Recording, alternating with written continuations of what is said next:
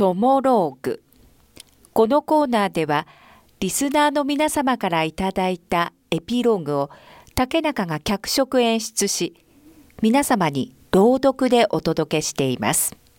こんにちはエロザエルです。実はトモローグには純粋ネタを多く採用してもらっている僕です。僕って本当はとっても純粋なんですよ。今日のトモローグは、そうですね。僕の可愛さがより伝わるローグになってるんじゃないかな。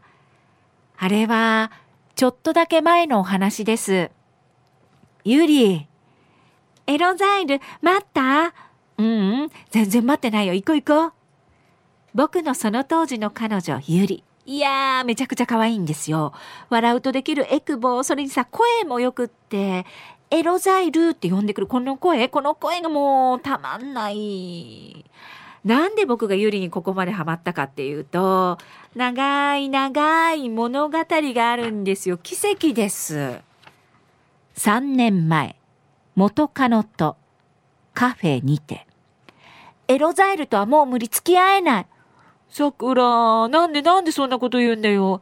だって、エロザイルは私のことちゃんと大事にしてくれないじゃない。そんなことないよ。俺は桜のこととっても大事にしてる。じゃあ、なんであの女の人のこと見てたの？それは、男の差がってやつだよ。無理。私はもう無理。嫉妬深かった元カノ桜。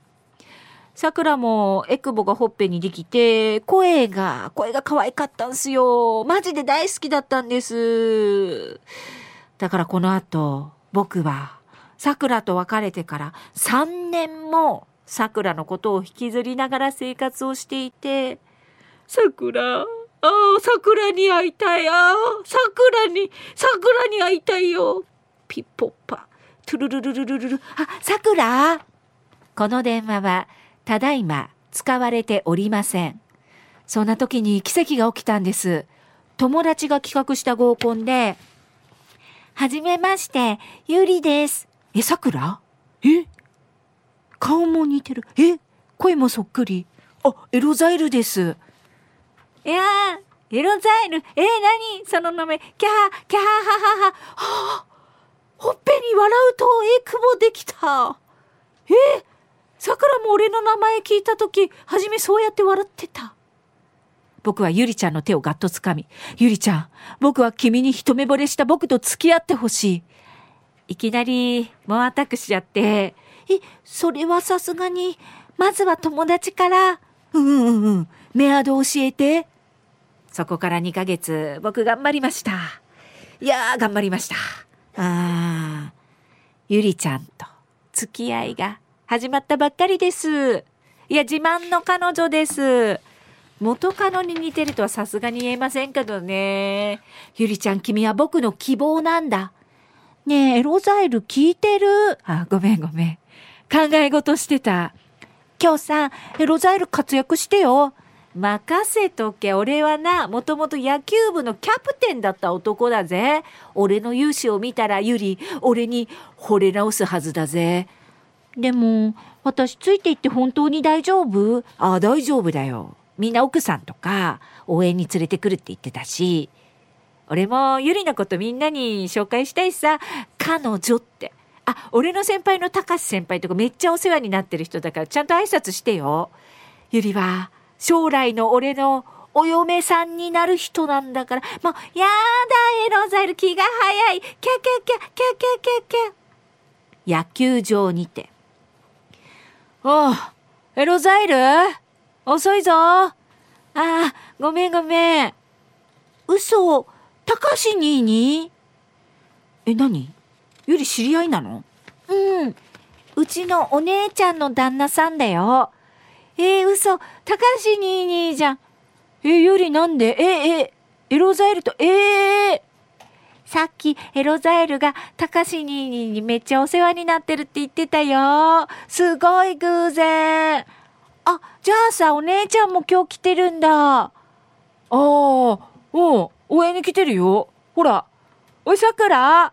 なんかさ、ゆりちゃん、俺の後輩の、あ、なんか彼女って。え？そこに現れたのは、元カノさくら。はい、え、あ、はい。え、さくら、ゆり、え、さくら、ゆり。えー、あ、姉妹、え、君たち姉妹？緊迫した空気。